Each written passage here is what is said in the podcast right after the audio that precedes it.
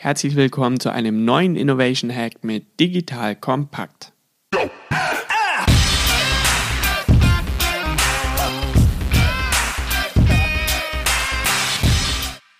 Mein Name ist Rupert Bodmeier, ich bin Co-Gründer von Disruptive.com und wir helfen Unternehmen, ihr Business völlig neu zu denken und disruptive Innovation in hoher Geschwindigkeit zu entwickeln. Und in der heutigen Folge und dem heutigen Innovation Hack möchte ich euch aufzeigen, wo ich eigentlich die richtigen Experimentierfelder und Themen finde, wo einfach eine Organisation auch eine hohe Bereitschaft mitbringt, auch einmal unkonventionell zu denken. Insofern, lasst uns direkt starten.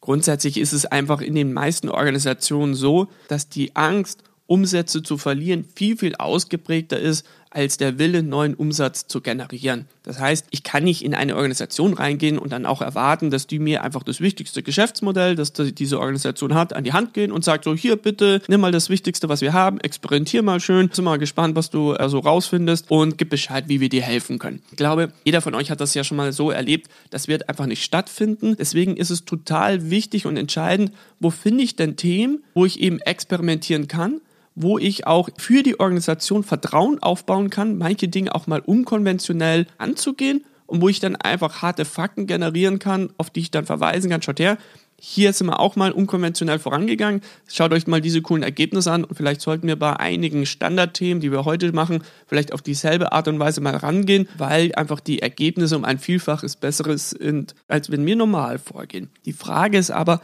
wie finde ich denn diese Themen, wo einfach eine Organisation eine hohe Bereitschaft mitgibt, einfach auch mal unkonventionell zu denken. Und wir haben im Grunde drei Kernthemen ausgemacht, die euch als Guidance helfen, genau diese Experimentierfelder eben aufzumachen. Die erste Möglichkeit, völlig neue Experimentierfelder aufzumachen, ist, ganz bewusst in die Organisation reinzugehen und nach Themenfeldern zu suchen, die heute extrem scheiße laufen, wo es aber ein hohes wirtschaftliches Interesse gibt, dass die eigentlich gut laufen. Simples Beispiel, wir haben mal ein Projekt gemacht für einen der größten Baumarktketten in Deutschland und da war eine Kategorie, die sie hatten, nämlich Elektrofahrräder, die extrem beschissen lief, aber wo natürlich die Organisation ein hohes Interesse hatte, dass die astrein laufen. Ist ja klar, wenn ich normalerweise irgendwie Schrauben für 50 Cent verkaufe und ich plötzlich dann einen Artikel im Warenkorb habe, der irgendwie Stückpreis 1500 Euro hat, da wäre ich auch total heiß drauf, irgendwie das besser hinzukriegen. Wir hatten natürlich auch am Anfang eine Diskussion im Sinne von, ja, aber was ist, wenn das schlechter läuft als vorher? Da sind wir eben auch hingegangen und haben gesagt, naja, Heute läuft's ja schon extrem scheiße und beschissen als scheiße kann's ja wohl schlecht laufen. Also was habt ihr schon zu verlieren? Da gab es dann einfach eine enorm hohe Bereitschaft, nur punktuell, ausnahmsweise die Kategorie Elektrofahrräder rauszunehmen. Und wir haben diese Kategorie dann eben genommen, um die Artikeldetailseite völlig neu zu konzipieren, dass das wie er abläuft wie ein Beratungsgespräch, dass wir die Produktdaten in einzelne Teilbausteine zerlegen und jeder Teilbaustein auf die wichtigsten Kundenfragen eingeht und dass wir auch konkret mit Template Setting eben arbeiten. Das heißt, jede Ebene hat ein eigenes Template bekommen und eben, dass wir auch pro Ebene auch teilweise unterschiedliche Zielgruppen visuell ansprechen konnten. Das ist so ein Klassiker, wo einfach man ein Themenfeld aufmachen kann, wo dann einfach auch eine hohe Bereitschaft eben existiert, vielleicht mal die Dinge ein bisschen unkonventioneller anzugehen. Jetzt kommt ein kleiner Werbespot.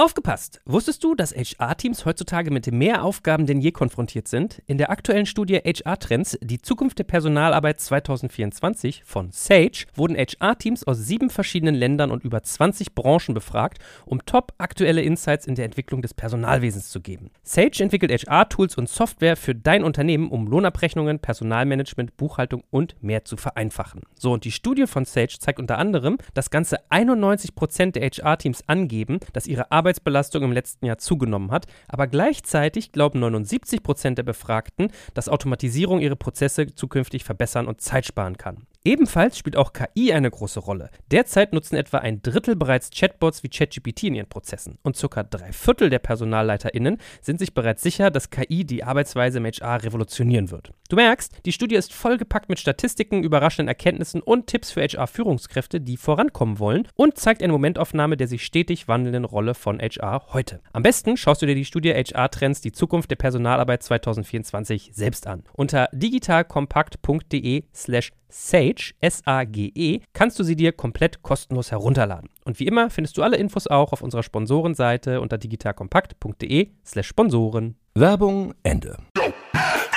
Das zweite große Themenfeld, wo man immer wunderbar Experimente rausziehen kann, ist, wenn größere Technologiewendungen entstehen. Beispielsweise, man hatte das früher schon einmal, gerade im E-Commerce, wo es vor Desktop eben zu Mobile ging. Das heißt, in den Anfängen von Mobile gab es wunderbar eben diesen Zeitraum, die Dinge mal anders anzugehen, neu zu denken, weil irgendwie nur niemand so richtig wusste, was ist der neue Standard, wie könnte der ausschauen. Und da gab es dann eine hohe Bereitschaft zu experimentieren, weil jeder wusste, ich muss zu dem Thema Mobile eine Antwort finden. Keiner wusste aber noch nicht, wie es so richtig geht. Also setzen wir mal ein Team drauf an, die das mal so ein bisschen austüfteln können. Jetzt ist es mittlerweile so, dass Mobile schon so etabliert sind. Das heißt, hier ist das Momentum schon wieder vorbei.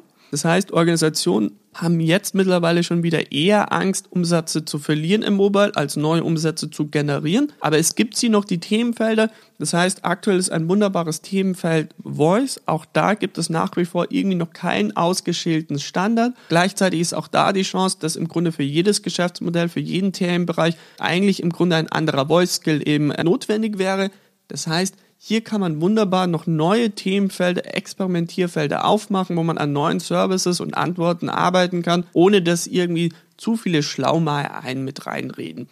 Perspektivisch würden wir auch als nächstes großen Thema eben ähm, sehen, Augmented Reality Brillen. Das heißt etwas, woran Apple heute schon eben arbeitet, dass völlig neue Wearables entstehen, so wie Apple Watch, eben auch etwas eben für die Augen. Und dort werden wahrscheinlich perspektivisch wieder eine dieser großen Technologiewenden entstehen, wo sich dann wieder problemlos experimentieren lässt. Und als drittes großes Themenkomplex, wo wir es regelmäßig schaffen, neue Experimente rauszuschälen, ist, sich ganz bewusst eben in die Organisation reinzugehen und sich zu überlegen, was sind eigentlich heute die größten Herausforderungen, wo eben das Unternehmen aktuell steht und welche dieser Herausforderungen haben besonders hohe Priorität und welche dieser Herausforderungen haben, ist irgendwie noch niemandem klar, wie die Antworten aussehen sollen. Wenn man so vorgeht, kriegt man tolle Themen raus.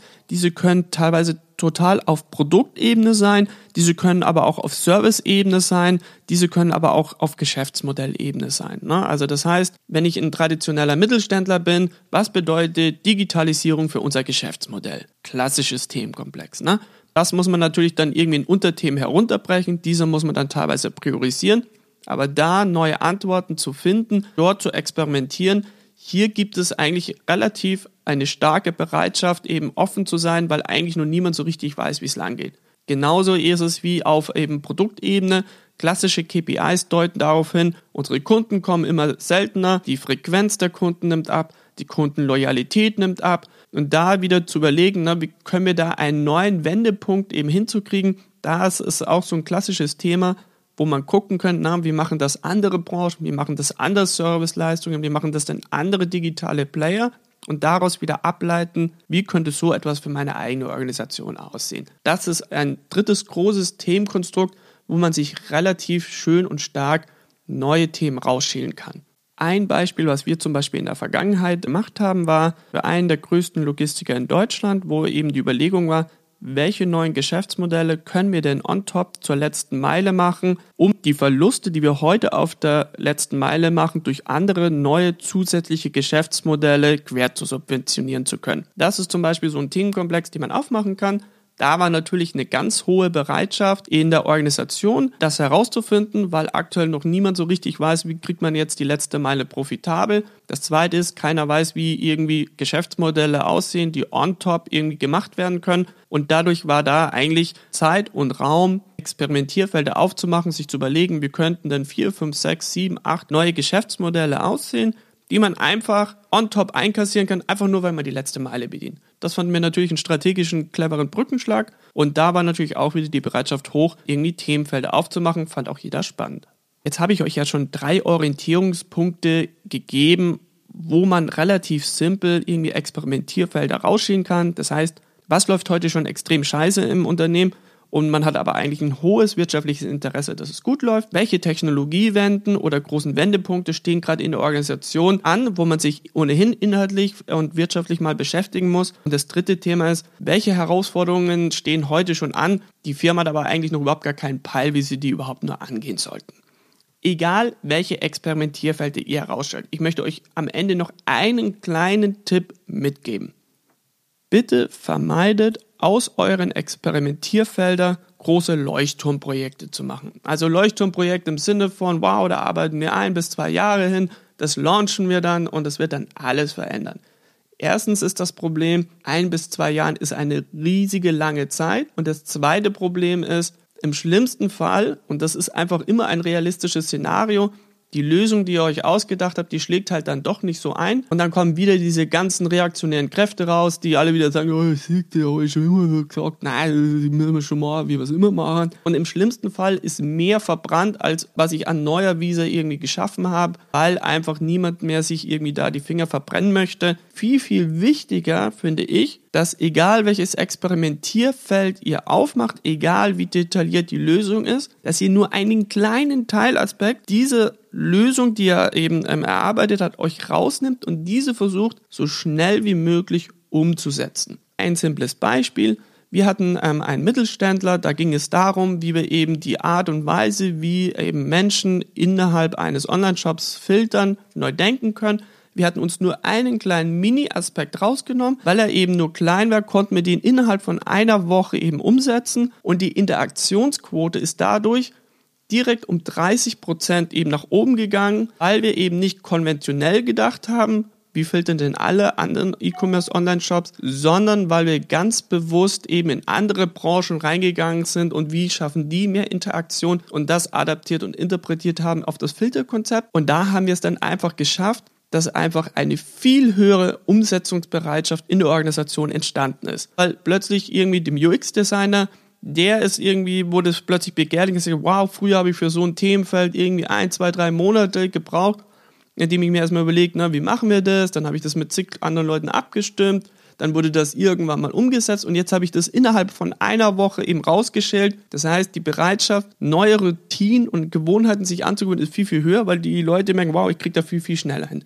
Die Geschäftsführung denkt sich auch, wow, wir haben mit einer so simplen Idee einfach nur, weil wir in andere Branchen reingeschaut haben, unsere Interaktionsquote um 30 Prozent gehoben und normalerweise optimieren wir immer für 0,5 Prozent und 1%. Vielleicht sind ja unsere Geschäftszahlen, die wir uns vorgenommen haben, gar nicht so ambitioniert, wie wir uns dachten. Das heißt, leicht und schnell umsetzbare Alltagserfolge bewegen viel, viel mehr in einer Organisation, weil sofort der Brückenschlag ist, wow, ich kann ja mal die Qualität meiner Arbeit oder die, das Tempo meiner Arbeit um 50 oder 100 Prozent beschleunigen, weil niemand, sind wir doch mal ehrlich, führt etwas ein oder eine neue Gewohnheit oder eine Routine einfach nur, weil etwas 10 Prozent besser ist oder 10 Prozent schneller, sondern da muss irgendwie ganz klar schnell irgendwie das Thema fallen im Sinne, wow, wenn wir es so machen, kommen wir viel, viel schneller voran.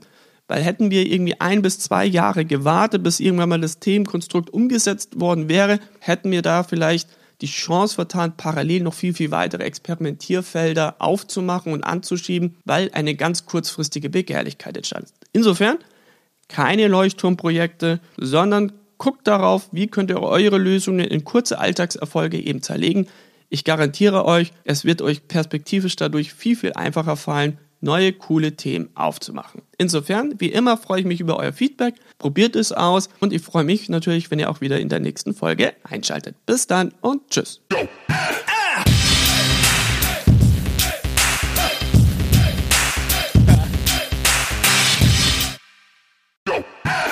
Jetzt kommt ein kleiner Werbespot.